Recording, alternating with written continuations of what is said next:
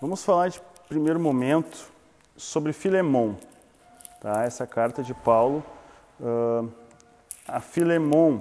A gente até agora falou só de cartas a, direto, direto à igreja, né? a gente falou de Gálatas, Efésios, o uh, que mais que a gente falou de cartas de Paulo?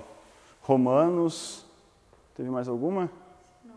Foram só essas de Paulo, a gente falou de Hebreus, né? uma epístola, de Tiago a gente não conversou, né? passou batido, não, mas a gente já leu, mas uh, a gente passou batida, é, né? a gente não comentou. Uh, Filipenses a gente também passou batido, não comentou, mas Estou nesse enredo. Essa é a primeira que é direcionada a uma pessoa e não a uma igreja, entre aspas, né? Porque, como a gente falou quando falamos de Éfeso, foram disparadas quatro cartas juntos, né? De Roma, Éfeso, a carta para Éfeso, de Filipenses, Colossenses e Filemão. Ficava na região da Ásia Menor, onde hoje é a Turquia, ali tem a Laodiceia, aquelas sete igrejas do Apocalipse. Filemão fica antes de Hebreus ali, um capítulo só, bem lá no final quase do Novo Testamento. Uh, Paulo escreveu de Roma. Eu coloquei no primeira imagem do e única imagem na verdade do PDF uma construção escrito Mamertinum.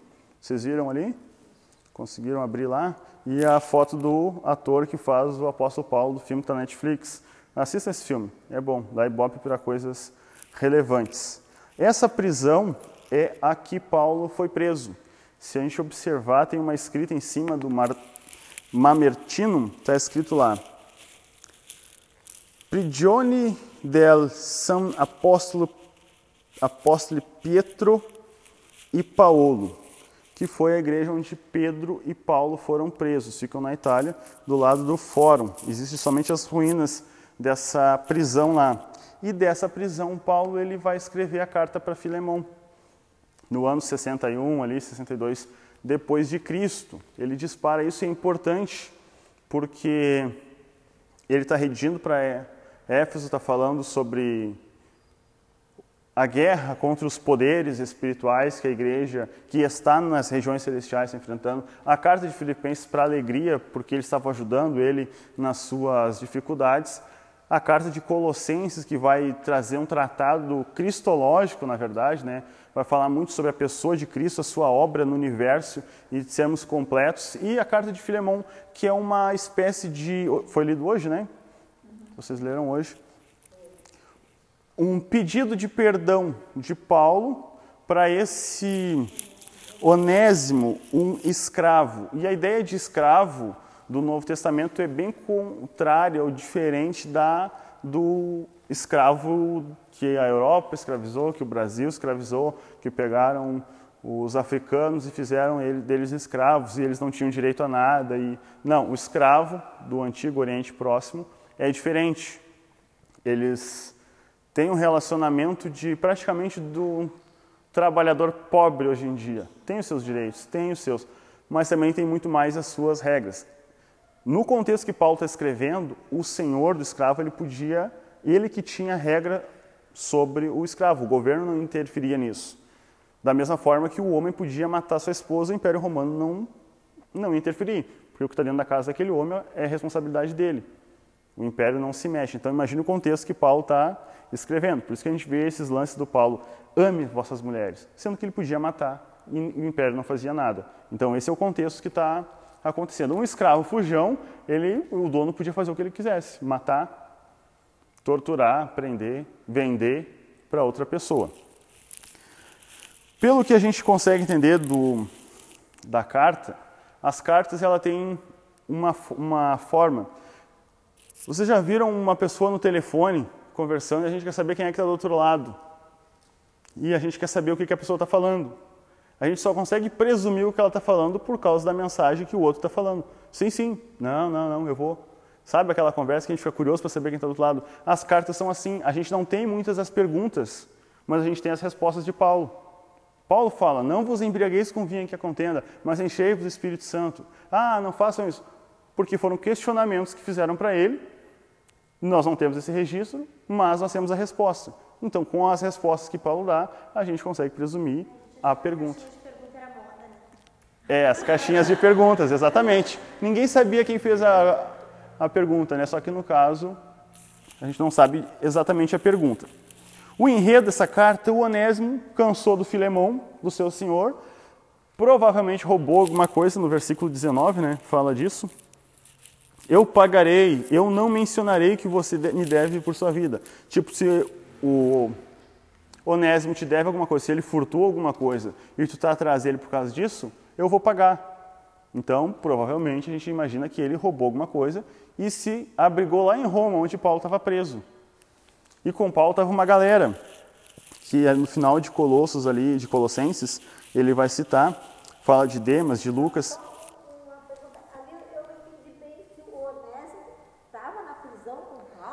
Pois então, como é que eles se encontraram? O Epáfras é uma outra figura importante que vai ser citado em Colossenses e aqui. O Epáfras é um cara que Paulo ganhou, que Paulo evangelizou. E é ele que vai ser o cara que vai levar essa carta para Filemão, amando de Paulo. E o Epáfras, ele se voluntariou para ficar preso. Ele não tinha nenhuma pena, mas ele se voluntariou para ficar preso, para ser um prisioneiro de Cristo como Paulo, para poder ajudar ele no evangelho, no ministério. Lembra que eu falei na carta de Efésios? Paulo não tinha recursos e o governo, o Império Romano, ele não dava o recurso como hoje no Brasil. O cara vai preso, tem direito a um monte de benefícios. Roma não tinha isso, não dava mal, dava comida. Aí a igreja de Corinto, a igreja de Filipenses dava uma oferta e ajudava nas necessidades. Por isso que Paulo se alegra, muito obrigado, porque vocês, Lucas, provavelmente era um desses parceiros, que é até bem relatado nesse filme que tem o o ator careca barbudo, o Lucas, infiltra com documentos falsos para entrar na cadeia. Então o enredo é mais ou menos esse. E o Epáfras ele vai, se torna um prisioneiro de Cristo e se o Onésimo era um ladrão, pode ser que ele se encontrou com o Paulo lá na prisão, por algum motivo, porque foi talvez o Filemão passou um rádio lá para a polícia de Roma, ó, oh, tem um fugitivo. De alguma, a gente não sabe, mas ao certo ele foi alcançado pelo evangelho através de Paulo na prisão, porque Paulo estava preso. Então o evangelho chegou e o Onésimo se converte, se torna um genuíno cristão. E agora ele, ó oh, Paulo, eu era do Filemão. E o Paulo, peraí, eu conheço, eu sei é com quem está lidando. E Paulo, que aqui ele chega a citar, dizia, ah, o velho, né? porque Paulo já estava velho, ele tinha a mesma idade do Filemão. Então eles tinham uma amizade, um conhecimento prévio, pelo menos, é o que a gente presume. E ele vai fazer o seguinte: tu te converteu. Paulo poderia abrigar o Filemão, o Onésimo, só que ele estaria abrigando um fugitivo. Isso era crime. Ele não podia abrigar. Então Paulo vai passar as claras as coisas. O seguinte: tu vai até Filemão, tá? Mas eu estou fugitivo, ele vai me penalizar. Não. Então vamos tratar disso com um bilhete, com uma carta oficializando. Paulo não pode ir, mas manda uma carta. Por isso que Paulo fala. E aqui a apresentação de Paulo é diferente. Nas outras cartas, Paulo fala: Eu, apóstolo do Senhor, eu, aqui como que ele se apresenta? Eu, prisioneiro de Cristo. Escreva essa carta. Paulo ele não está apelando para a sua autoridade apostólica eclesiástica. Ele está dizendo que ele é uma pessoa, um prisioneiro de Cristo, que está numa situação de prisão, igual ao escravo. Está no nível baixo. Ele não quer chegar com aquela arrogância, porque ele quer não quer dar um carteiraço assim, eu estou te mandando fazer. Ele não quer, porque as coisas no reino de Deus não são por obrigação, não, tu tem que perdoar a pessoa. Não vai funcionar. Daí a pessoa, tá bom, eu te perdoo. E aí fica um, sabe, aqueles ranços. Não funciona, tem que ser de coração, tem que ser sincero. Ele se apresenta como esse prisioneiro. E ele começa a chamar então Filemão, né, ele diz que é ele, e o, junto com o irmão Timóteo, ao querido Filemão, amado colaborador, que já conhecia a irmã Áfia e Arquipo, provavelmente Áfia a esposa, Arquipo filho de Filemão, nosso companheiro na luta e a igreja que se reúne em sua casa. Então a carta primeiro vai para Filemão e depois eu pontuo isso e depois foi lida em toda a casa dele e a igreja. Que Deus, o nosso Pai, e o Senhor Jesus Cristo lhe dêem graça e paz. E a ação de graças de Paulo nessa carta, ele começa: Sempre dou graças a meu Deus por você nas minhas orações, pois com frequência pois ouço com frequência da sua fé e tudo mais. E ele começa a maciar um pouquinho o Filemão, para o Filemão se sentir, ah, estou amado por Paulo. Paulo começa o amando. Seu amor, meu irmão, tem dado muita alegria, conforto, pois a tua bondade tem revigorado o coração de todo o povo santo. Tu é um exemplo, tu é um cristão verdadeiro. E o cara fica assim, se enchendo. É verdade, realmente. Eu sou amado por Paulo, o cara que está preso por causa do Evangelho de Cristo. Então ele tem. Daí, depois que ele enche por isso, ainda que pudesse exigir em Cristo que faça o que é certo, prefiro pedir com base no amor. Eu, Paulo, já velho e agora prisioneiro, te suplico que demonstre bondade a meu filho Onésimo, aquele que tu tem direito humano e legal de odiar e de prender. Eu, ele é meu filho. Se tu me ama, se tu é esse cara amoroso, tu vai tratar ele como meu filho. Imagine como era a igreja que deu ofertas para Paulo a reputação que Paulo tinha entre a igreja. Um pedido de Paulo era uma ordem. Paulo está sendo todo educado. Todo mundo, imagina, o pastor da igreja, o cara que está encabeçando o negócio, está me pedindo, por favor, para que eu ame aquela pessoa que eu deveria estar tá odiando. O fujão, Tornei-me pai dele, por quê? Porque agora ele é cristão, porque agora ele está vendo as coisas por um outro ponto de vista, não mais de senhor e escravo, de senhor, de patrão empregado, não, mas como irmão. O onésimo, que significa útil, não lhe foi de muita utilidade no passado, naquela velha vida, mas agora ele é muito útil para nós dois. Primeiro, porque Paulo está dando um exemplo geral para a galera sobre reconciliação e perdão. Aquele que foi inútil fugindo, agora ele é extremamente útil. E essa carta não está à toa na Bíblia, porque o tema dela é perdão e reconciliação. Receber a pessoa que te ofendeu. É um princípio do caráter de Cristo. Eu envio de volta a você, ele vai em meu próprio coração.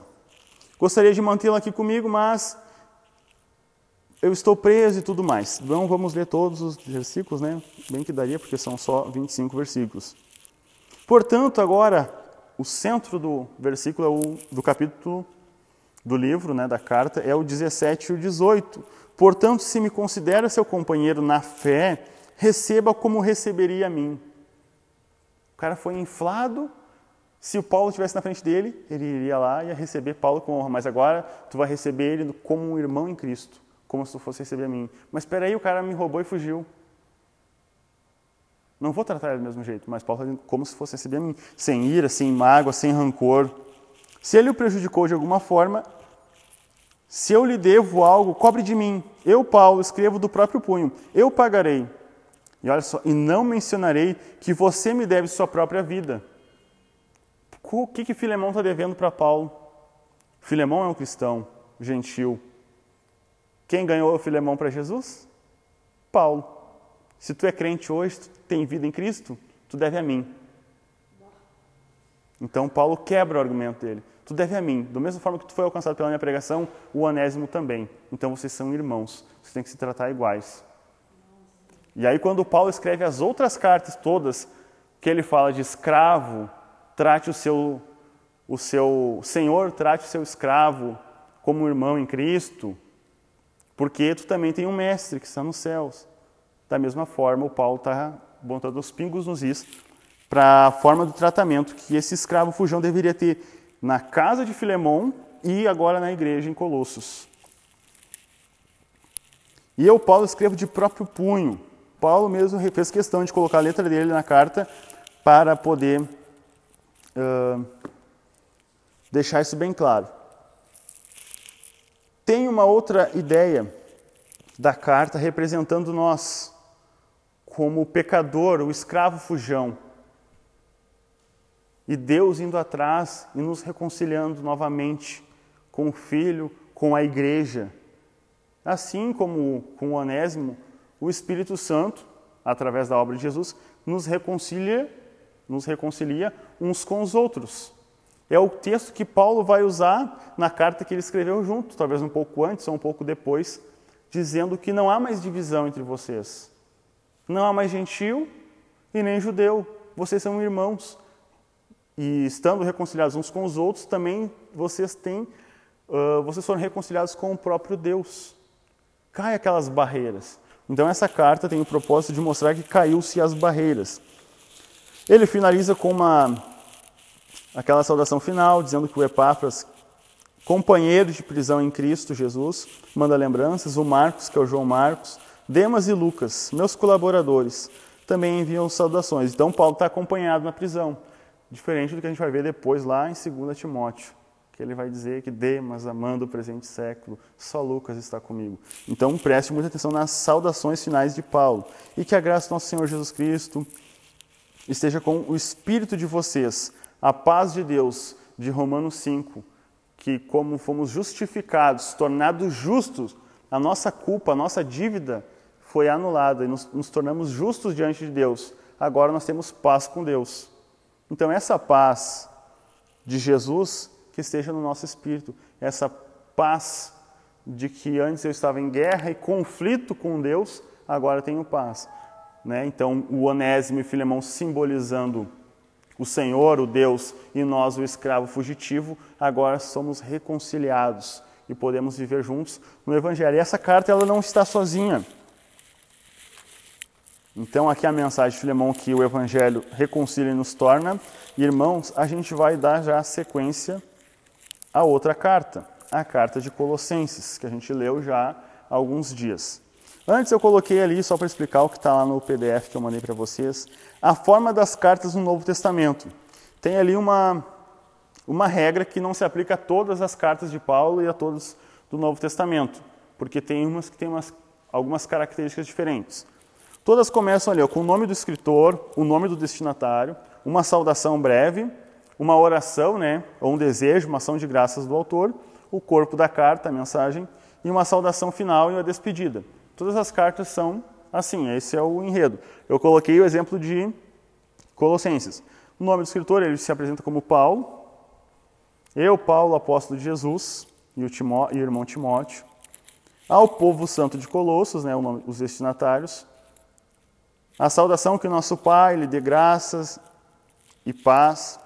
A oração, damos graças a Deus e parará. O corpo da carta vai todo, os três capítulos aqui praticamente. Depois uma saudação final, que a graça de Deus esteja com vocês e parará. Então esse é o corpo das cartas de Paulo. Tá? Então só para a gente ter uma ideia. Porque eu falo isso, isso é muito importante. Quando você for estiver lendo as, as 13 cartas de Paulo e as cartas gerais, isso é muito interessante. Isso, para quem vai fazer um curso de teologia, já quebra um monte de barreira. Porque tu chega lá, tu já vai estar tá sabendo um monte de coisa que não vão te explicar e não vão ter essa paciência que eu tenho de explicar aqui. O pessoal já vai chegar querendo que tu so, saiba. Já vai estar tá um nível a mais, tipo, ah, tu não sabe, tu é um crente inferior. É bem assim no meio dos cursos teológicos. Então, já estou deixando aqui um resumo do resumo para quem for iniciando um curso médio, básico de teologia já tem esse, esse detalhe. Tá, Filemão, a gente falou, os personagens principais, eu citei alguns aqui, as principais doutrinas já falamos, agora Colossenses.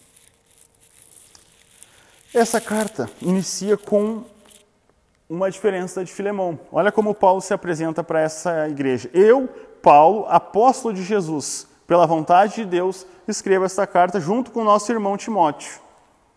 Paulo é apóstolo, mas Timóteo é irmão. Aqui ele já vai dar uma carteirada. Aqui ele já está mostrando autoridade. Eu tenho autoridade apostólica porque não estou aqui porque eu me auto-intitulei apóstolo. Ele está ali por quê? Pela vontade de Deus. E nunca no Evangelho vai ter alguém que vai se auto-intitular alguma coisa. Lembra que a gente falou? Sempre a igreja reconhece o dom, a graça repartida de Deus para cada pessoa. Então a igreja reconheceu que Paulo era esse emissário. E o próprio Espírito testificou lá em Atos 13, lembra? Separar é mim e Paulo. Então, Paulo está pela vontade de Deus. Então, como ele está limitado fisicamente, ele está escrevendo junto com o irmão Timóteo. Timóteo, que é o pastor da principal cidade, vai se tornar o pastor da principal cidade da região, que é Éfeso. Então, Paulo, o Timóteo é alguém importante para Paulo, companheiro, e para essas cidades que vão ser pastoreadas por ele. Aos irmãos fiéis em Cristo, o povo santo da cidade de Colossos. Paulo já os trata como fiéis e como povo santo. Mesmo talvez alguns não sendo, mas Paulo está se dirigindo à igreja, a pessoas que já entenderam o Evangelho. Ação de graça, sempre oramos por vocês e damos graças a Deus e tudo mais, né? Ele vai falar, eu não marquei, mas vamos destacar três palavras importantes para o cristianismo aqui, no, do versículo 13 em diante. Pois temos ouvido falar de sua fé, marque fé, em Cristo Jesus, e o seu amor, marque amor, por todo o povo santo que vem da esperança. Fé, amor e esperança. Não é como tem está lá em Coríntios? As três coisas mais importantes: fé, amor e esperança, mas apenas uma delas é superior, que é o amor. Essa esperança confiante naquilo que lhes será, lhes está reservado no céu, algo futuro. Vocês têm essa expectativa desde que ouviram pela primeira vez a verdade das boas novas. Elas têm crescido, dado muito fruto em toda parte. Vamos ver. Cadê? Por que eu não marquei fé de novo? Perseverança. Tá, ele vai citar novamente esses atributos, mas eu não destaquei aqui. Mas enfim, essa tríade é muito importante. Ele está falando que por causa da fé em Cristo Jesus, a fé, a confiança, a crença ou a fidelidade a Deus, a Cristo, que é a marca de todo cristão. O amor, o amor ele se dá no tratamento que nós temos uns com os outros. No testemunho diário, é o amor. E a esperança é a certeza de uma algo futuro, não apenas aquela esperança de a esperança é a última que morre, sabe? Quando a gente espera algo assim, mas tipo, ah, não sei se não der também, vamos esperar até o finalzinho. Sabe, isso não é uma esperança que a Bíblia está falando. Ali é uma esperança de algo certo, de algo futuro. Que, algo que nos move, a esperança do que é algo que nos move. Todo mundo é movido por esperança. A gente trabalha o mês todo com a esperança do salário. A gente trabalha 11 meses com a esperança do mês de férias. Tudo que a gente faz, a gente faz com uma expectativa futura. Tudo na vida. E isso motiva o ser humano a querer fazer, a batalhar, a lutar por isso. E Paulo está falando disso, da fé, que é essa confiabilidade em Jesus Cristo. Deixa eu tentar trazer lá para o Antigo Testamento. Do Abraão. Ah, o amor, lembrei, o amor ele está ligado a obedecer a lei de Deus. É isso que eu queria. Porque cremos que Cristo existe, que Deus existe, né? Fé mas amor pelo povo de Deus e por Deus, a gente faz isso como? Obedecendo a palavra e a lei de Deus. No Antigo Testamento, é o que eu gancho que eu ia puxar, não sei porquê, mas beleza. Como que o povo demonstrava amor? Obedecendo às leis. Amarás o Senhor teu Deus, todo o teu coração. Todo... Como? Obedecendo toda a lei de Deus. Qual que era, que perguntava para Jesus, qual o maior mandamento? Amarás, Senhor teu Deus, de todo o teu coração, ou seja, tu vai obedecer todas as leis dele. E o segundo, amar o teu próximo como a ti mesmo. É o resumo de toda a lei. Então toda a lei, e a lei ela está vinculada ao amor. Tá? Eu não sei por que, que eu estava pensando isso era uma, uma nota, não sei. Sei, era para explicar isso, mas a gente vai tomando outro rumo. E a esperança é isso que é algo futuro, algo reservado lá no céu. Paulo está falando de uma eternidade, que nós devemos ter uma expectativa desde quando nós ouvimos o Evangelho a primeira vez. Quando nós ouvimos e aceitamos o Evangelho porque cremos em Cristo, fomos amados e o amamos e temos uma certeza de que a gente vai se encontrar. Isso tem que ser certo. Em Filipenses, Paulo fala de algo, aquele que começou essa boa obra, ele não cita essas três palavras, mas ele chama de obra, de obra de Cristo, que foi, que iniciou-se do Evangelho, ela vai sendo aperfeiçoada até o dia de, se, de encontrarmos com Ele. Aqui, ele vai querer e vai trazer a ideia de que nós vamos precisar sermos completos, ou seja, chegar aquele que em vós começou a boa obra, aperfeiçoará. Sermos perfeitos, né? Aqui Paulo traz a outra palavra, ser completo, ser pleno. Daí ele vai citar, um, vai destacar um fato, vocês aprenderam o evangelho por meio de Epáfras, então Paulo, Epáfras foi alcançado pela pregação de Paulo e agora Epáfras é um crente que levou o evangelho a Colossos. Então ele é um discípulo de Paulo, né, amado colaborador, ou em algumas versões diz conservo. Né? Deve ter uma versão Almeida atualizada atrás conservo, que é alguém que está experimentando as mesmas coisas que ele, está servindo de igual forma. Então não é um apóstolo, mas é alguém muito útil para o evangelho. Tem ajudado em favor de vocês. E ele nos contou do amor que o Espírito lhes tem dado. Então Epáfras voltou para a prisão, ouviu falar, uh, relatando a Paulo, e Paulo ouviu falar do testemunho de fé, de amor, de esperança que tem na igreja de Colossos, que são crentes que estão amadurecendo, que estão vivendo o evangelho, mas que também correm perigo, como todos os que vão, todas as cartas que Paulo está escrevendo. Verso 9: Por isso, desde que ouvimos falar a seu respeito, não deixamos de orar por vocês. Pedimos a Deus que lhes conceda pleno conhecimento da sua vontade e também sabedoria e entendimento espiritual então vocês viverão ou andarão de modo digno, né, de modo sempre a honrar e agradar o Senhor, dando todo tipo de bom fruto ou boas obras, não é? Como fala alguma? Alguém tem uma versão diferente? Frutificando em boas obras e aprendendo a conhecer a Deus cada vez mais. Oramos também para que sejam fortalecidos com o poder glorioso de Deus a fim de que tenham toda a perseverança e paciência de que necessitam, que sejam cheios de alegria e sempre deem graças ao Pai.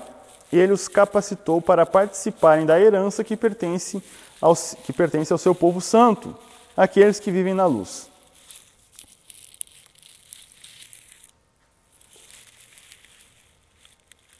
Eu preciso aprender a conhecer a Deus. No versículo 10, Paulo está falando. A gente precisa aprender a conhecer a Deus. Mas antes ele falou que ora para que Deus lhes dê o pleno conhecimento da sua vontade. A gente ora pedindo a vontade de Deus. E como a gente recebe a vontade de Deus? Como a gente sabe qual que é a vontade de Deus? Porque a gente ora pedindo, Senhor, qual que é a vontade tua? Esse verde com azul ou vermelho? A gente fica assim, qual que é a tua vontade? Quase o urim tumim, né? Qual que tu quer? A gente usa Parece que é isso a vontade de Deus. É tão baixo. Porque tá, Paulo está falando o seguinte: que a única forma de aprender qual que é a vontade de Deus, isso ele fala de uma forma plena, completa do conhecimento da vontade de Deus, é aprendendo a conhecer a Deus cada vez mais. A gente quer saber qual que é a vontade de Deus para tomar as nossas escolhas e ah, fiz conforme a vontade de Deus. Mas será que a gente se dedica a conhecer a Deus? Quanto mais eu conheço de Deus, mais eu vou saber da Sua vontade. Mas eu vou saber, peraí, a vontade de Deus para a minha vida é isso. Eu estou cheio do conhecimento de Deus. Então eu sei qual decisão tomar, para onde guiar a minha vida, porque o que está guiando a minha vida é o próprio Deus. Eu anotei uma frase que eu estou escrevendo sobre isso.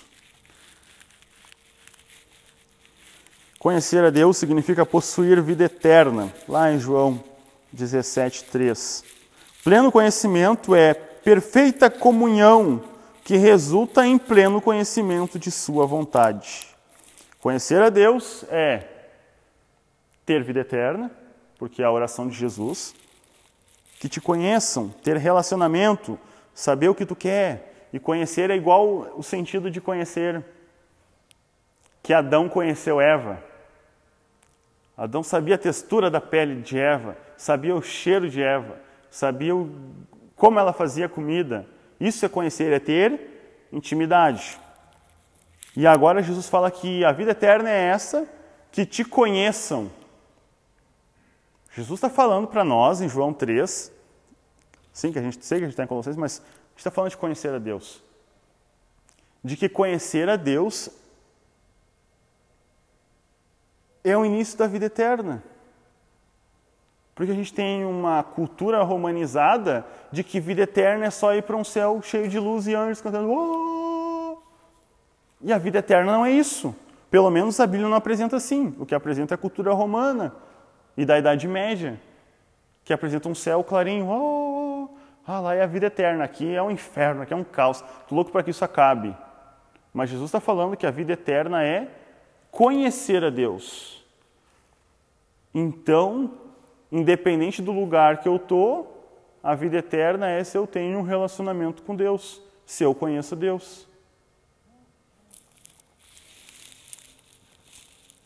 Pleno conhecimento ou completo conhecimento da, é perfeita comunhão com Deus.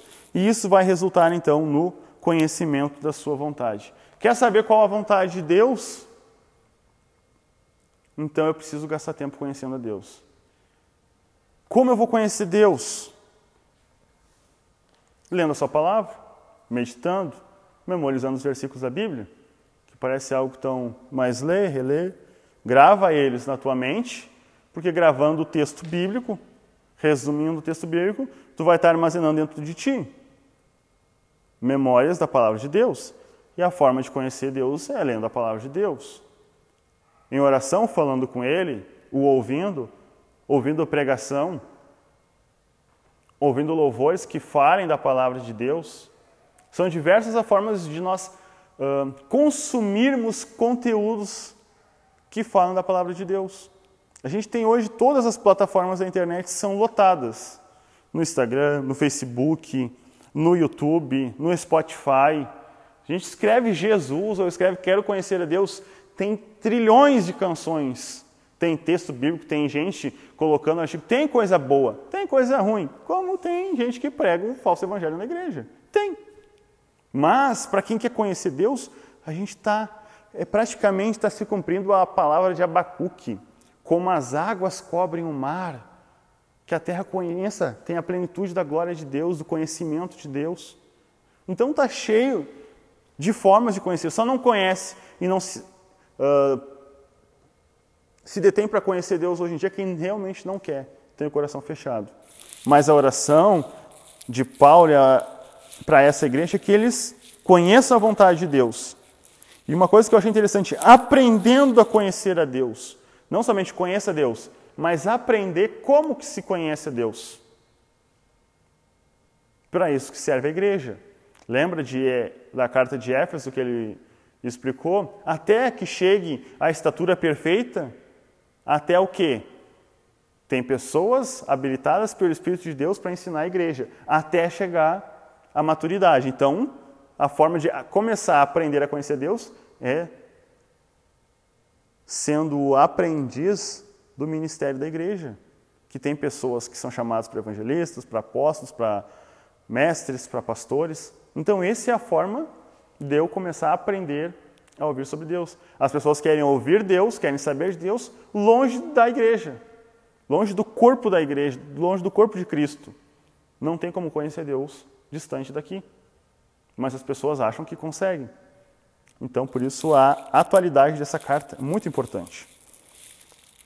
Paulo está falando de que precisamos ser a cabeça sábia, pleno conhecimento. Ele fala de os pés firmes, de forma implícita isso, tá? Então vocês viverão ou andarão de modo digno, ter os pés firmes. As mãos ocupadas, como é que está na sua versão? Frutificando em boas obras, trabalhando, tendo, produzindo algo benéfico, ter as mãos ocupadas. E ter as costas fortes. Oramos também para que sejam fortalecidos com o poder glorioso de Deus. O cristão tem que ser forte, e o rosto alegre, que sejam cheios de alegria, no final do versículo 11. Então a gente tem que ter a cabeça sábia, os pés firmes, as mãos ocupadas, as costas fortes e o rosto alegre. Tudo de forma implícita no texto. É muita coisa para a gente fazer, né? Está no texto. Ele nos resgatou do poder das trevas, versículo 13, e nos trouxe para o reino de seu Filho amado, que comprou nossa liberdade e perdoou nossos pecados. As bênçãos do Evangelho são bênçãos espirituais, e uma das mais importantes é a nossa liberdade e o perdão dos pecados. Não tem como a gente falar do Evangelho, falar que Deus é amor, que Deus abençoa, que Deus faz, que você vai vencer, que você vai conseguir, se a gente não falar que Deus perdoa os nossos pecados. Ah, Deus perdoa os seus pecados, não importa o que você fez. Tá, e qual o caminho para o perdão dos pecados? O arrependimento. Deixar. É só que esse trecho, o arrependimento, é cortado da mensagem do Evangelho. E aí fala de Jesus, mas tiram um caminho correto. Falam tanto da graça de Jesus, tá, mas e qual o caminho para isso? Tem um cara bom na internet, fala muito bem, mas tira arrependimento, perdão, salvação, liberdade, só fala dos benefícios, sabe, instantâneo, mas não tem o caminho. Não tem como ser perdoado dos pecados se tu não te arrepender. É, Está no currículo do Evangelho. Não tem, não tem como tirar. Mas, infelizmente, hoje estão tirando. Então, observe quando as pessoas começam a pregar o Evangelho e falam que Deus perdoa os seus pecados, que Deus vai te animar, que Deus vai te reavivar, que Deus vai fazer. Tá, mas qual o caminho para isso? A salvação é gratuita. E eu tenho falado de todas as, as cartas de Paulo, ele enfatiza a justificação pela fé. Salvação é gratuita, mas o discipulado ele te custa. Porque tu tem que tomar a tua cruz, renunciar a ti mesmo e seguir a Jesus. Então, o discipulado e o operar a salvação é custoso, mas é mais fácil falar dos benefícios do Evangelho e não falar o caminho, porque daí se eu falar o caminho a pessoa vai dizer, ah, tem que fazer isso. É igual aquele, aqueles caras que começam, você quer aprender lá no Instagram oferecendo, né? Agora então arrasta para cima e se inscreve lá, aí tem uma taxinha para tu pagar. O Evangelho também é gratuito, beleza, é gratuito, só que conforme tu, depois de tu ser salvo, tu tem que mostrar as boas obras, que é aquilo que Paulo e Tiago vão falar um em cada sua carta. A gente já falou disso, então nem vou entrar no mérito da questão. Por quê? Porque Cristo é supremo, deve ser esse o título né, do capítulo 1, do 15 em diante. A supremacia. Cristo está acima, ele é o primogênito, Cristo é o primeiro, Cristo é o. Vamos ler. Eu marquei, há um tempo atrás, bem antes de chegar, eu estava estudando. Daí eu marquei, ó, essa parte eu não posso esquecer, a parte laranja.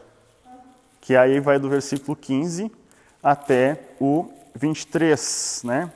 Que Paulo ele vai, de uma forma poética, vai falar que o Filho é a imagem de Deus invisível e o Supremo, o Supremo sobre toda a criação. Por meio dele, todas as coisas foram criadas. Paulo está resgatando a ideia de que Jesus estava na criação, na criação original e também agora na criação das novas criaturas, das pessoas que estão salvos, da nossa nova criatura, da nova criação que acontece dentro do, do ser humano. Cristo está e é o responsável, tanto nos céus como na terra. Todas as coisas que podemos ver e as que não podemos, como os tronos, os reinos, os governantes e as autoridades do mundo invisível, tudo foi criado por meio dele, para ele ele existia antes de todas as coisas e mantém tudo em harmonia. Então aqui, até aqui, Paulo está falando de coisas espirituais. Está falando de coisas que nós não vimos, que nós não presenciamos, que Jesus é a imagem do Deus invisível, o Deus que não tem corpo, o Deus que não tem forma. Mas Jesus é uma coisa que tem que ser salientada. E um dia eu quero tirar um tempo para falar sobre trindade. Trindade é uma palavra que não está na Bíblia, mas é um conceito que está apresentado em toda ela que Jesus é Deus. O Espírito Santo é Deus. Deus é Deus. Não são deuses inferiores. São, é um Deus que se apresenta em três pessoas distintas umas das outras. Mas é o mesmo Deus. É a coisa mais difícil de explicar, mas é assim que a gente chegou à conclusão de como assimilarmos. É impossível para a mente humana entender a Trindade. É algo que nós não conhecemos. Mas o Filho, Jesus, é Deus, ele é a imagem. do próprio Deus. Ele está falando desses reinos e tronos, de coisas espirituais que nós não conhecemos. E preste atenção, esses são os nomes que a Bíblia dá para essas autoridades do mundo invisível, esses reinos. Não tem outro nome nas Escrituras para seres, entidades. A Bíblia não dá. Quem dá nome para seres espirituais não é a Bíblia nomes próprios e tudo mais. A Bíblia chama assim de tronos, reinos, governantes, autoridades. Não sei se alguma versão fala potestades, principados. Alguma fala? Esses são os nomes que a Bíblia dá. A Bíblia não dá outros nomes que as pessoas gostam de utilizar. Por Principados. É assim que a Bíblia fala. A Bíblia não dá detalhe de uma hierarquia, de tudo mais. A Bíblia não, não tem. Se a gente for analisar o texto, vai ser essas as palavras de seres invisíveis espirituais que nós não visualizamos. É, é isso e mais alguns outros textos que a Bíblia vai apresentar. Mas tudo esse caráter. Não há uma super. Uh, não superestima esses seres dizendo que eles são os tops da galáxia. Não. Mas que tudo isso são criaturas. E tudo foi criado por Deus. Daí vem aquela velha famosa perguntinha: ah, mas foi Deus que criou o mal? Não, não é o assunto, a gente não vai falar disso aqui. Depois do 18, ele é a cabeça do corpo. Daí agora falar de coisas físicas, coisas que nós visualizamos. Ele é a cabeça do corpo que é a igreja. Ele é o princípio supremo sobre os que ressuscitaram dos mortos, ou a primícia dos, dos mortos e tudo mais. Portanto, ele é o primeiro em tudo porque Cristo foi o primeiro a, a ressurgir. Cristo foi o primeiro e tem uh, uma infinidade de coisas que poderíamos falar disso. Que toda a plenitude de Deus né, habitasse no Filho. Então Jesus é 100% Deus. Tanto no período que estava na terra, 100% Deus, 100% homem. Isso é uma outra doutrina que a gente pode estudar mais para frente. E por meio dele, de Jesus Cristo, o Pai reconciliou consigo todas as coisas. O princípio que ele vai abordar lá em Filemão, lembra? Reconciliar. E aqui fala de reconciliar todas as coisas, tanto toda a criação. Não foi só o homem que perdeu, que caiu na, com o ato de Adão e Eva. Toda a criação caiu. Então, em Cristo é reconciliado todas as coisas com Deus. E por isso que Paulo também, abrindo parênteses aqui, toda a criação geme, aguarda ansiosa para que se consume a obra de Cristo na cruz, né, que se consumou lá, mas que se concretize na eternidade, que todas as coisas possam ser regeneradas.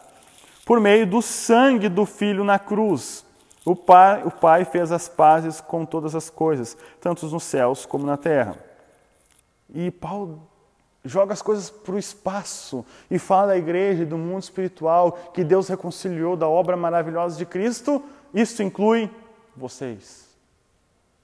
Isso inclui vocês que antes eram o quê? Um bando de pecador nojento. Eram inimigos separados por Deus. Seus pensamentos e ações eram pecaminosos. Agora, circule o agora.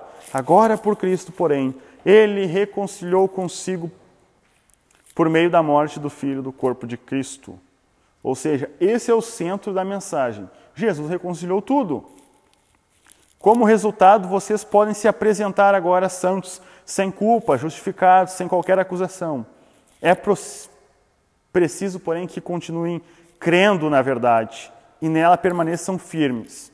Não se afastem da esperança que receberam quando ouviram as boas novas, que foram anunciadas em todo o mundo e Paulo é que foi designado. Esse é o centro da carta, esse é o centro também do Evangelho, da mensagem reconciliadora do Evangelho. O Evangelho e a igreja é um lugar de reconciliação.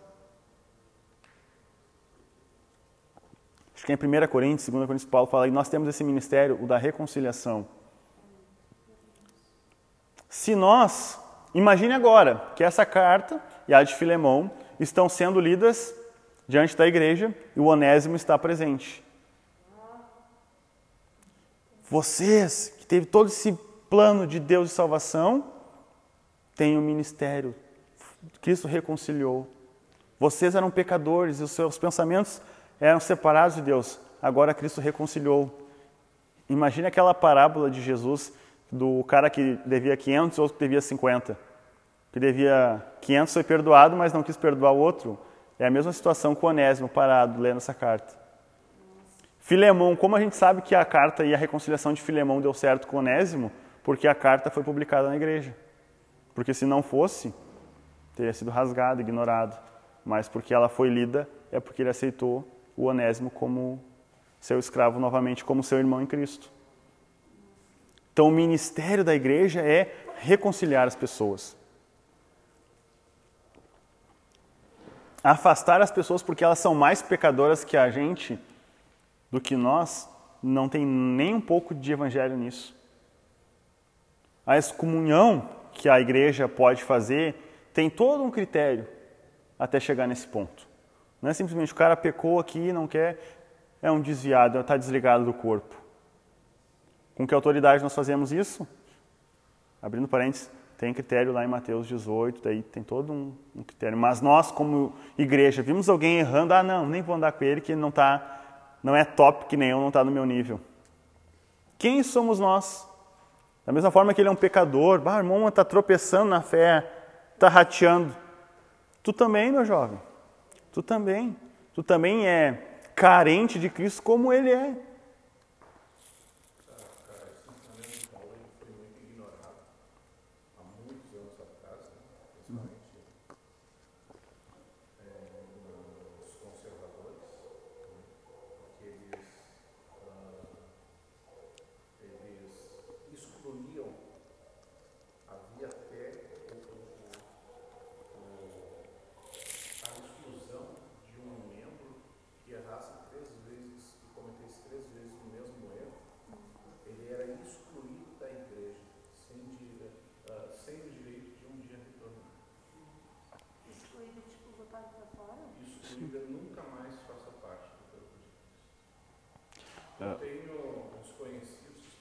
Não, não, tranquilo. Tem uns conhecidos que, hoje são pais de santos macumbeiros, né?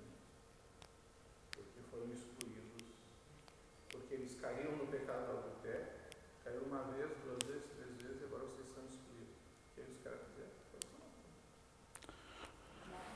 Para quem está ouvindo, depois o pastor falou de pessoas ditos conservadores que excluíam pessoas no passado na igreja uh, devido ao pecado. Né? Eu lembro, até contei, acho que eu contei aqui na imersão, de uma senhora que tinha 16 anos, 14 anos por aí. Isso, hoje ela tem 70 e todos. Mas quando ela tinha 16, 14 ali, por aí, eu não lembro a idade certa, sei que é um número par assim. Ela foi trabalhar na casa de uma família, como eles eram de uma igreja dito conservadora, uh, e ela tinha o cabelo muito grande. Só por ela ser morena, o cabelo moreno, difícil de tratar assim, de deixar bonitinho, para a época principalmente. Então eles cortaram o cabelo dela.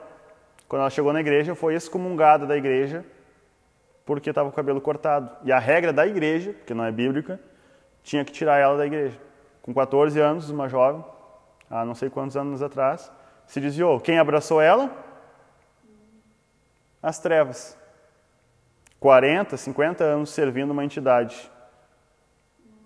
Eu, graças a Deus, tive privilégio de dar aula para ela no batismo. Porque pessoas que excluem, enquanto o evangelho é inclusão no, no, ao corpo de Cristo, pela fé, pessoas excluem, dizendo que estão separando a igreja. Os fariseus, que significam separados, faziam a mesma coisa. E a gente viu como eles eram em relação a Jesus. Queriam excluir as pessoas por práticas, mas estavam longe de conhecer o verdadeiro Evangelho, de conhecer o amor de Deus, de reconciliar. Até a própria palavra religião, que hoje caiu em desuso, né, no termo original, no significado original, é religare, religar, ligar aquilo que estava. Jesus é o mediador, o que rompe as barreiras e reconcilia, religa as duas partes, o Pai e nós. Se Cristo fez isso conosco, por que, que nós não podemos fazer com o próximo? E a igreja deve. Claro que aqui tem a parte da excomunhão, de pessoas que. Tem todo um critério bíblico, mas não é o assunto. Mas a gente não está querendo ser omisso de uma verdade bíblica, mas tem pessoas e igrejas que excluem, excluem e esquecem dessa doutrina principal de reconciliar que o Evangelho tem. O Evangelho é lugar de reconciliação, de reconciliar o perdido que também foi criado por Deus, religar no corpo, fazer ele um filho adotivo de Deus, como nós fomos, que não éramos merecedores. Ninguém é merecedor da salvação. Então, aquela pessoa que a gente acha que ah, ele é um perdido pecador, através do arrependimento ele pode se tornar um cristão, um irmão em Cristo.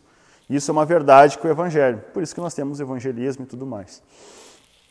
O trabalho de Paulo em favor dessa igreja e algo interessante que ele fala: Cristo está em vocês, o que lhes dá a confiante esperança de participar de sua glória. E novamente ele vai pontuar as três palavras. Né? Mas isso ele já fez aqui, eu já até li batido, mas beleza. Uh, versículo 28, finalzinho do primeiro capítulo. Portanto, proclamamos a Cristo, advertindo a todos, ensinando a cada um com toda a sabedoria para apresentá-los maduros em Cristo ou perfeitos. Por isso trabalho e luto com tanto esforço na dependência de seu poder que atua em mim. Paulo trabalha na dependência de Deus para poder fazer com que os cristãos amadureçam. Lembra dos cinco ministérios que tem o apóstolos? que está trabalhando até que sejamos crentes maduros. Então a ideia é a mesma, Paulo está trabalhando para que a igreja seja maduro, porque aquele que começou a boa obra aperfeiçoará até o dia de Cristo. Veja que as expressões são simila sim, similares, isso. Ia falar meio semelhante, semelhante, bagunçou. Agora aqui já no capítulo 2, vamos avançar que a gente tem meia hora. Agora, assim como aceitaram Jesus como Senhor, grifem isso, 2 e 6. Capítulo 2 e 6, grifem. E agora, assim como aceitarem Cristo Jesus como Senhor. Olha a diferença. O nosso apelo para a oração mudou e a gente não percebeu. Quando a gente vai fazer o apelo para a conversão de alguém, quem quer aceitar Jesus Cristo como Salvador? Olha todos os vídeos na internet que tem de apelo. O apelo é aceitar Jesus como Salvador. O que dá o benefício de tu ser salvo e deu. Senhor e Salvador foi cortado e a gente não percebeu? Antigamente a gente usava mais a expressão Senhor. Isso é fato, observe, é muito difícil quem fala Senhor e Salvador. Ah, é, só, é, é a mesma coisa. Não. Salvador te dá o benefício de tu ir para o céu, porque todo mundo quer ir para o céu. Todo mundo diz, ah, mas eu também sou filho de Deus, eu quero ir para o céu. Todo mundo se sente no direito de ir para o céu. Mas aceita o senhorio de Cristo na tua vida? Aceito ouvir o sim e o não de Deus? Não. A gente quer o Salvador. Mas aqui Paulo, agora vocês aceitaram Jesus como Senhor. Continue a segui-lo, provavelmente com a cruz nas costas, e aprofunde nele suas raízes, e sobre ele edifique sua vida. A gente nem precisa resumir isso, né? Porque está bem claro. As raízes, aquilo que pega os nutrientes e leva para toda a árvore. Então as nossas raízes têm que estar aprofundadas em Deus para levar nutriente para todo o corpo e assim crescermos. Então a nossa fé vai se fortalecer de verdade e nós transbordaremos de gratidão. O versículo principal da carta, o 8 e o 9. Não permitam que outros os escravizem com filosofias vazias e invenções enganosas provenientes do raciocínio humano com base nos princípios espirituais deste mundo e não em Cristo. Pois nele, em Jesus, habita que habita nele habita em corpo humano toda a plenitude de Deus. Então toda a plenitude de Deus habita em Jesus. Nesse texto a gente tem a ideia de que Jesus é 100% Deus. Mas uma coisa interessante, porque é o, tema central dessa carta. As pessoas, alguns falsos mestres, pregavam Jesus, porém com algo a mais. Eu ouvi algo interessante de um pastor brasileiro. Jesus com algo a mais não é Jesus. Eu ensino Jesus, mas eu uso uma outra filosofia. Não é Jesus. Paulo falou de filosofias vazias, invenções enganosas. Invenções. Que invenções podem ser essas? Para enganar as pessoas. Será que tem alguém que tenta inventar alguma coisa hoje para enganar a igreja, para ganhar dinheiro, para ganhar alguma coisa? Será? provenientes do raciocínio. a sabonete ungida. Exatamente. Com o que? Provenientes do raciocínio humano. O Tiago ele fala algo sobre o raciocínio humano, a mente humana, a sabedoria humana é terrena, animal e diabólica. Então tem pessoas utilizando de invenções enganosas, filosofias vazias que vêm do raciocínio humano com base nos princípios espirituais deste mundo, desses poderes que operam. E não em Cristo. Então quer dizer que tem pessoas que utilizam de princípios espirituais deste mundo, de filosofias humanas vazias, invenções para enganar as pessoas, mas também acabam utilizando o mesmo lugar que nós, ou uma mensagem parecida com o Evangelho. Parece que a gente acha que é moderno essas mentiras. Hoje a gente tem teologia da prosperidade, teologia do coach, teologia da libertação e tantas outras teologias que vêm ali. E derivados que a gente não conhece. Vários outros, bem sutis, sutis. Eles pregam Jesus. O cara sobe, não queria, né? Sobe com a Bíblia aqui, fala por horas de Jesus e que de vários mecanismos de ilusionismo, né? De luzes e, e palavra macia, palavra assim, falando assim, para, sabe, agradar, porque tendo comichão nos ouvidos, amontoarão para si mestres conforme os seus desejos pecaminosos. Se hoje nós temos falsos profetas no Brasil, é porque tem pessoa que quer satisfazer os seus desejos enganosos. Se tem pessoas que falsificam o evangelho e pregam, é porque tem público. E pagam. Tem um camarim, o camarim, se tu vai assistir a palestra dele, é 200 conto. Para ouvir ele, sai de lá chorando. Eu sou especial. E não, e não citou o Jesus de Paulo. Mas tu sai de lá com uma voz ah, suave, agradável. Porque tem comichão nos ouvidos que é ser agradado. É, tipo, essas coisas, sabe? Parece que é implicância gente, mas uma coisa que eu, eu falei em alguns capítulos anteriores. Não é só bater no que está errado, mas é apresentar o certo. Porque se eu prego o evangelho verdadeiro, a pessoa não precisa se preocupar com o velho. Para vocês que não estavam numa. A gente citou. O caixa no mercado ele não precisa conhecer todas as notas falsas do mercado para saber. Ele só precisa conhecer o verdadeiro. Conhece o verdadeiro, não vai ser enganado com o falso. Só que a gente tem um problema. O verdadeiro quase não é pregado e as pessoas ouvem mais o falso. Então, por isso, vocês, meus amados, que estão aqui, consumam, leiam a Bíblia, orem, devorem o Evangelho que é pregado puramente, apresentando Cristo e Ele e esse crucificado. O Cristo que salva, o Cristo que reconcilia, o Cristo que é justo, não apenas o que diz que o evangelho é bonzinho, é agradável, tu não vai sofrer, tu não vai ter mais depressão, tu não vai ter mais tanta coisa. Não. Tu vem para o evangelho, tu é salvo, tu é perdoado teus pecados, pode ter depressão de novo, pode ter tantas coisas tristes que pode acontecer, pode. O evangelho não, não é imune, não, te, não é uma vacina que te tira, não.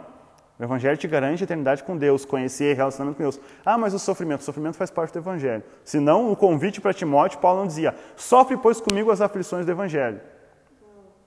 Porque se, se o convite fosse, vem para cá que vai ficar de fora o sofrimento, não cola. O, o Paulo deixou bem claro, sofre, pois, comigo, tipo, vem para cá sofrer. Mas a gente diz, não, não, o sofrimento fica lá, aqui é bênção. Não, não é. Então, Cristo com algo a mais não é Cristo. E aqui havia muitas. Colossos, como Éfeso, foi bombardeada depois que Paulo morreu com falsos ensinos. Os gnosticistas, que o João vai escrever o, a, o evangelho dele combatendo. A região toda foi assim, ó, invadida por falsos evangelhos. Até a carta de, de João lá, no, a 7 do Apocalipse, para Éfeso, fala: Tu sabe reconhecer um falso mestre à distância. Porque eles ficaram treinados em ouvir pessoas falando e tentando deturpar o evangelho. Existiu diversos livros, uh, evangelhos de Fulano, evangelho de Ciclano, querendo relatar a história de Jesus. Alguns sobreviveram, que é o que a gente conhece de apócrifos. Mas as pessoas escreviam lá no ano cento e tantos Ah, Jesus fez isso, fez aquilo. Nem andou com Jesus, nem conheceu, mas porque queriam deturpar. E muitos quase, lá no Concílio de Nicéia, no ano 300 e pouco, quase entraram no canon da Bíblia. Para ver o tamanho da sutileza do negócio. Então, hoje, está assim, ó, muito pior. Mas graças a Deus que o seu povo não vai ser enganado. Aqui Paulo fala uma coisa interessante, do 16 ali ao, ao 20, quando ele fala de que pessoas queriam oprimir eles para retornar ao culto judaico. Isso é uma coisa que voltou muito na tona. Depois ali, graças a Deus que o templo foi destruído no ano 70, aqui foi no ano 61. Queriam de tudo que os cristãos voltassem, incorporassem no culto judaico e o cristianismo não ia se expandir. Só que aí Paulo fala de que essas cerimônias, uh, dias, sábados e tudo mais, a celebração, sacrifícios no templo, tudo isso é o que? No versículo 16 e 17, são sombras da realidade futura. Então eles estavam sendo oprimidos por alguns para guardar determinadas regras judaicas. Só que Paulo, tudo isso são sombras de uma realidade futura. E olha o que ele fala no 17 no final, e o próprio Cristo é essa realidade. Então tinha uma igreja que queria ficar pegada com sombras de algo passado. Estavam desperdiçando a realidade que era Cristo. Então Paulo está dizendo que ficar no cerimonialismo frio é eu abraçar uma sombra de Cristo, sendo que eu posso ter a realidade dele. Pegou? As pessoas preferem ter o rito, e o ser humano é muito disso. Prefere ter a regra. Tem gente que. Vou bater nos meus amigos presbiterianos um pouquinho, que eu gosto muito. Tem a, tem a Bíblia e eles têm a confissão de fé de Westminster. Mas eles são tão apegados à confissão de fé de Westminster que, peraí, a Bíblia diz isso, não, mas vamos ver a confissão de fé de Westminster. Os batistas também têm disso, né? Tem essas confissões de fé. Eles preferem ficar naquilo ali. Os assembleanos também, nem vou falar porque né, tem bastante. Não tem um que. Eles preferem ficar no rito. Não, não, mas a gente faz assim há 400 anos, há 100 anos que é assim. Prefere ficar numa sombra de algo que aponta para Cristo e não ter o Cristo revelado. E isso é muito sério. Não aceitam essa condenação deles, a mente pecaminosa dos orgulhosos. Eles não estão ligados em Cristo, que é a cabeça do corpo, unido por meio de suas juntas, ligamentos. Eles não estão recebendo nutrientes de Cristo, então não estão, não estão sendo nutridos por Deus. Quem vive só nesse legalismo, só apegado no cerimonialismo, não tem uma vida regada por Deus.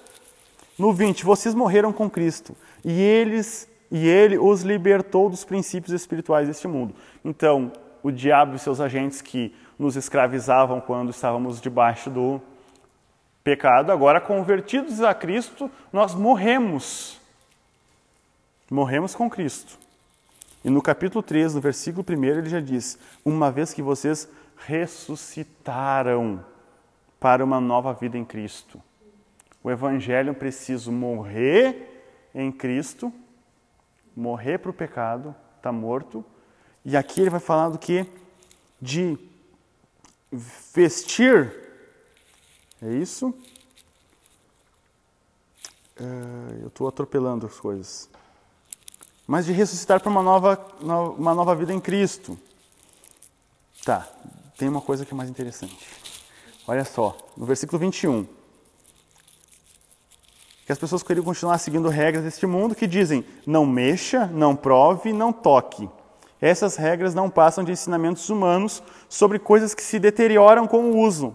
Podem até parecer sábias, pois exigem devoção ou aparência de piedade, não tem abnegação e rigorosa disciplina física, mas em nada contribui para vencer os desejos da natureza pecaminosa. Aqui ele está falando dos ritos do Antigo Testamento, de jejuns que eles faziam, de sacrifícios e tudo mais,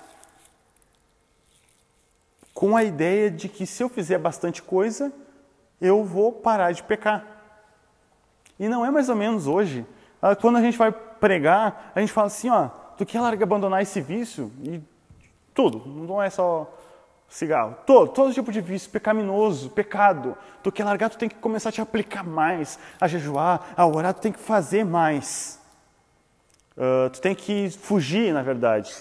já dei a resposta, né? Tu tem que fugir disso, tu, tu tem que fazer alguma coisa física, tu tem que desenhar alguma coisa na tua casa assim, para te usar o.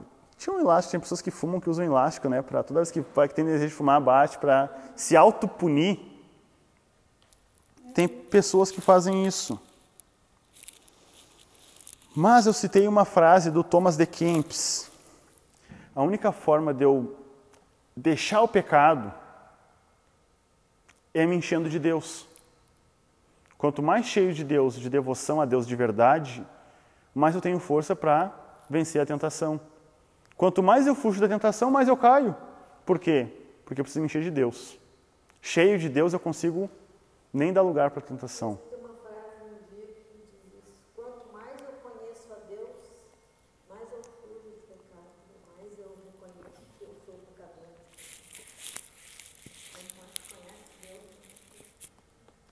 Outra coisa que eu coloquei importante, Paulo está querendo apresentar aqui que coisas melhores que regras. Cristo é melhor que regra. É um princípio do Antigo Testamento. Melhor é obedecer do que sacrificar. Tinha a regra do sacrifício. Lembra que o Saul lá, o cabecinha não quis esperar? Tinham regras. Mas era melhor obedecer. Jesus falou isso para os fariseus, se não me engano. Você tem que aprender misericórdia quero e não sacrifício. Um coração misericordioso, piedoso, devoto a Deus é melhor do que regras.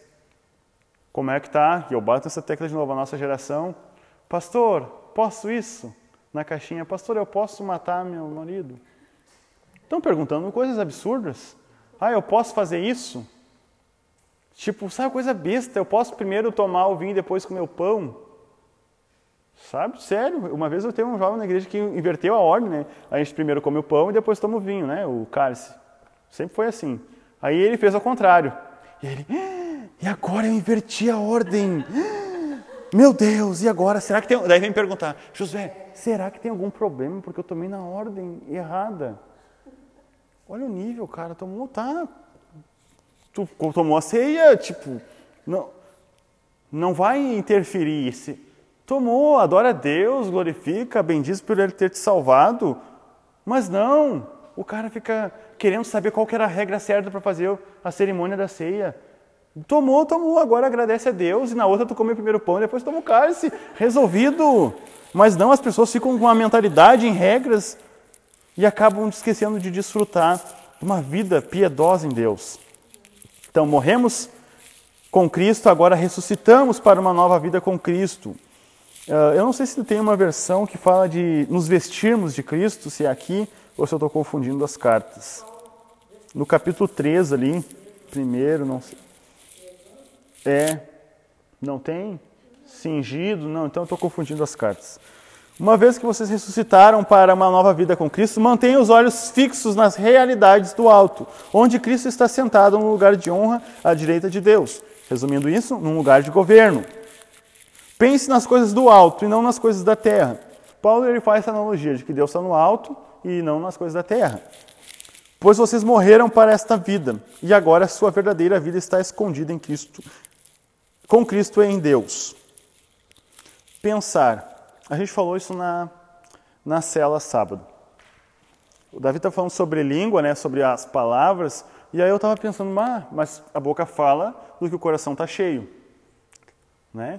Quando ele falou lá de Tiago, deu, fiquei pensando. Em Filipenses, Paulo dá o meio.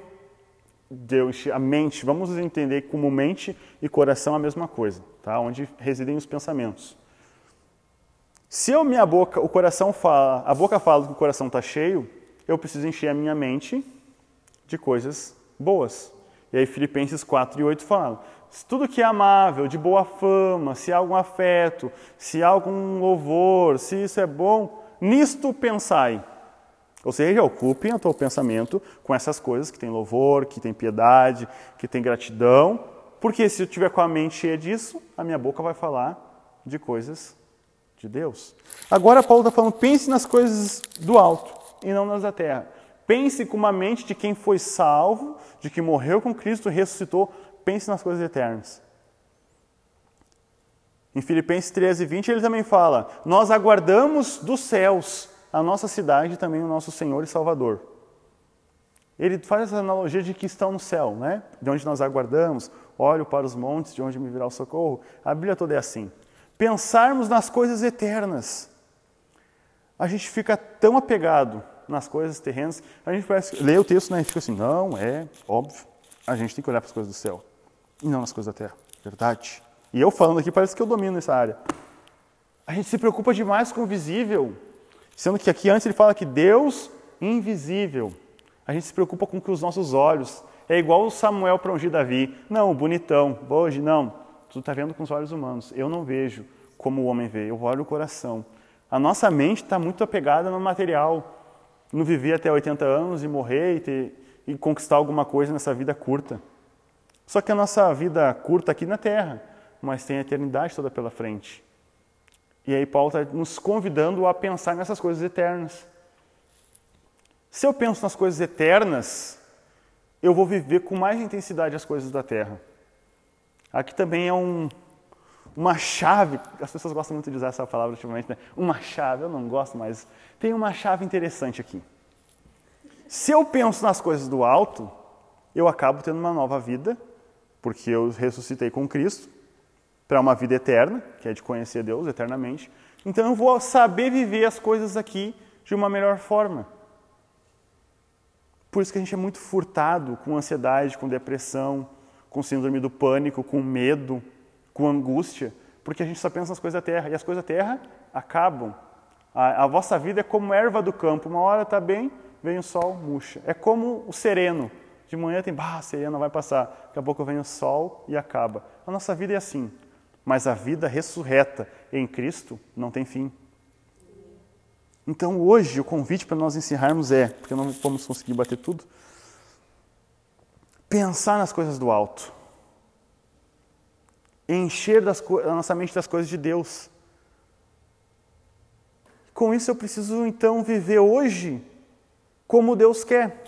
Porque ele vai falar novamente no versículo 10 ali: aprendam, aprendem a conhecer seu Criador. Eu tenho que aprender a conhecer Deus. Eles não dizem só conheçam seu Criador, mas aprendam. Esse período de vida que nós temos é para aprender a conhecer a Deus. Porque a eternidade toda nós vamos passar conhecendo e desfrutando Deus. Só que diferente daqui para a eternidade. Na eternidade nós não vamos pregar o Evangelho. Lá se findou a pregação do Evangelho. Porque o relógio de Deus é o Evangelho e o evangelho do reino será pregado, então virá o fim. Depois que finalizou a pregação do evangelho, vem o fim. Não se prega mais o evangelho. Então essa vida aqui é para pregar o evangelho. É para viver o evangelho de Jesus Cristo. Mas o que a igreja prefere gastar as suas energias? Será que é viver pregando o evangelho? Uma reflexão para nós esse trabalho que vocês fazem de, com as crianças é para apresentar o Evangelho. É a vontade de Deus. Quando eu me encho da plenitude do conhecimento de Deus, eu tenho pleno conhecimento da Sua vontade. Então, essa vida aqui é para eu aprender a conhecer Deus e para pregar o Evangelho. Porque se eu prego para não para a pessoa que nunca ouviu Jesus, eu estou reconciliando ele com o corpo e com Deus. A missão da igreja é pregar o Evangelho, reconciliar as pessoas umas com as outras e essas com Deus. A gente não consegue finalizar todas as cartas porque não dá. Mais uma frase principal de Colossenses, capítulo 3, versículo 11, no finalzinho ali. Ó. Cristo é tudo que importa e Ele vive em todos. Essa nova vida. Então, meus amados, vamos finalizar por hoje já passou um pouquinho, está quase passando nosso tempo. Vamos viver esse Evangelho. E só para resumir, então, aqui já que está todo o capítulo 4, quando Paulo fala de adoração, desculpa, pastor, que a mensagem a respeito de Cristo tal, ele começa a falar de adoração da metade do capítulo 3 para o restante aqui.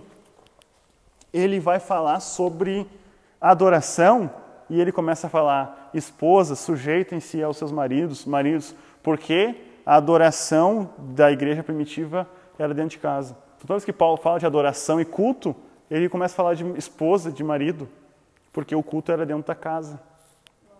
Por isso que a gente tem isso nas casas. Mas, ah, mas Paulo está falando de adoração e a gente pensa que vai ter o chaba, o, o fundo musical. Não! Ele está levando para dentro de casa, para o filho obedecer o pai, que agrada o Senhor, para o pai não espancar, porque imagina tu estar tá adorando uma casa e é uma briga só. Não tem adoração. Por isso que as cartas de Paulo são assim. Pastor? Não, só discutir, já tem mais Não, mas é. mas vamos finalizar, bastante conteúdo, bastante informação. Gravem isso, circulem na sua Bíblia. Semana que vem voltaremos com mais um episódio, com mais um, um pouco sobre Primeira Reis, né, que nós vamos falar. Graças a Deus chegou Elias. Elias. Elias avivou nossa leitura.